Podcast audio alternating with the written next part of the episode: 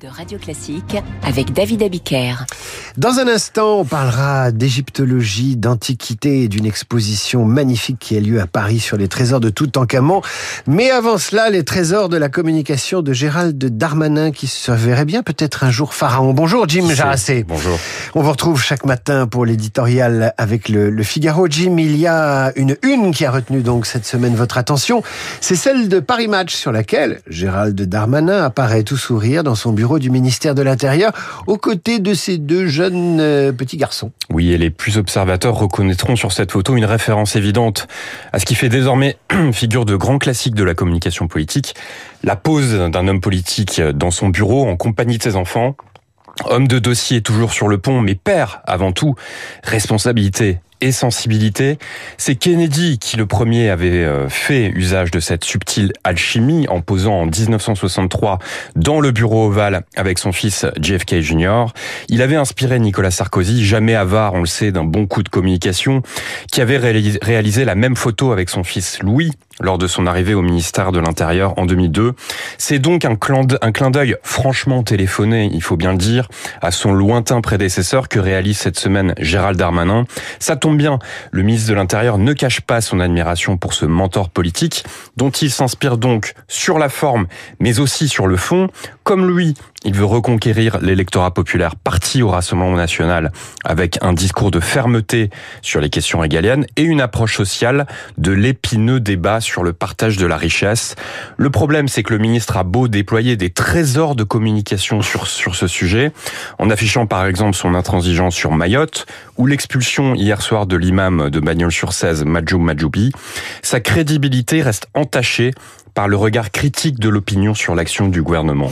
C'est toute la difficulté des prétendants à la succession d'Emmanuel Macron en 2027. Comment développer son identité de candidat sans être euh, tributaire et comptable du bilan du président? Alors face à ce dilemme, il y a deux options. Celle d'Édouard Philippe d'abord, loyal mais libre vis-à-vis d'Emmanuel Macron, ce sont ses mots, qui ne cesse de s'émanciper par touches successives jusqu'à une rupture qui devient inévitable. Il émet des remarques de fond sur la politique migratoire par exemple, mais aussi politique, lors, euh, comme lors du dernier remaniement qu'il a trouvé, je cite, surprenant, une pierre dans le jardin de son jeune successeur à Matignon, Gabriel Attal, qui est justement devenu son concurrent direct. Lui se place dans le camp de l'action, logique fut sa position, là où Édouard Philippe est désormais rangé dans le camp des alliés commentateurs, avec un risque pour le maire du Havre, disparaître des écrans radars malgré ses cartes postales régulières, comme ce matin encore dans le Parisien.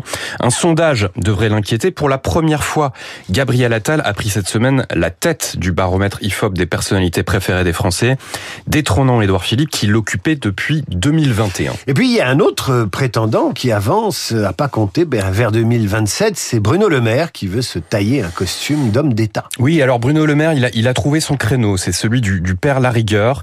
C'est lui déjà qui avait annoncé sur le plateau de TF1 la hausse des tarifs de l'électricité fin janvier, en annonçant dimanche soir sur le même plateau un plan d'économie de 10 milliards d'euros. Le patron de Bercy veut poursuivre ce chemin de vérité et peaufiner sa stature d'homme de droite résolument libéral, prêt à prendre donc des, des décisions qui s'imposent au risque de l'impopularité, car c'est sur le terrain économique que la compétition dans ce dans cette compétition de l'après Macron euh, va se jouer entre un Édouard Philippe équilibriste qui réclame de l'ordre dans les comptes sans donner de pistes précises, Gabriel Attal qui cible les classes moyennes et Gérald Darmanin le gaulliste social. Bruno Le Maire a peut-être trouvé sa carte à jouer. Reste à savoir l'abattre au bon moment.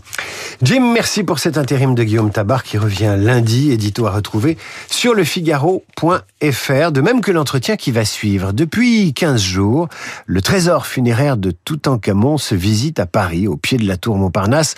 1000 pièces prestigieuses reproduites à l'identique, des espaces immersifs et une plongée dans la fièvre des fouilles réalisées dans les années 20 par l'archéologue anglais Howard Carter.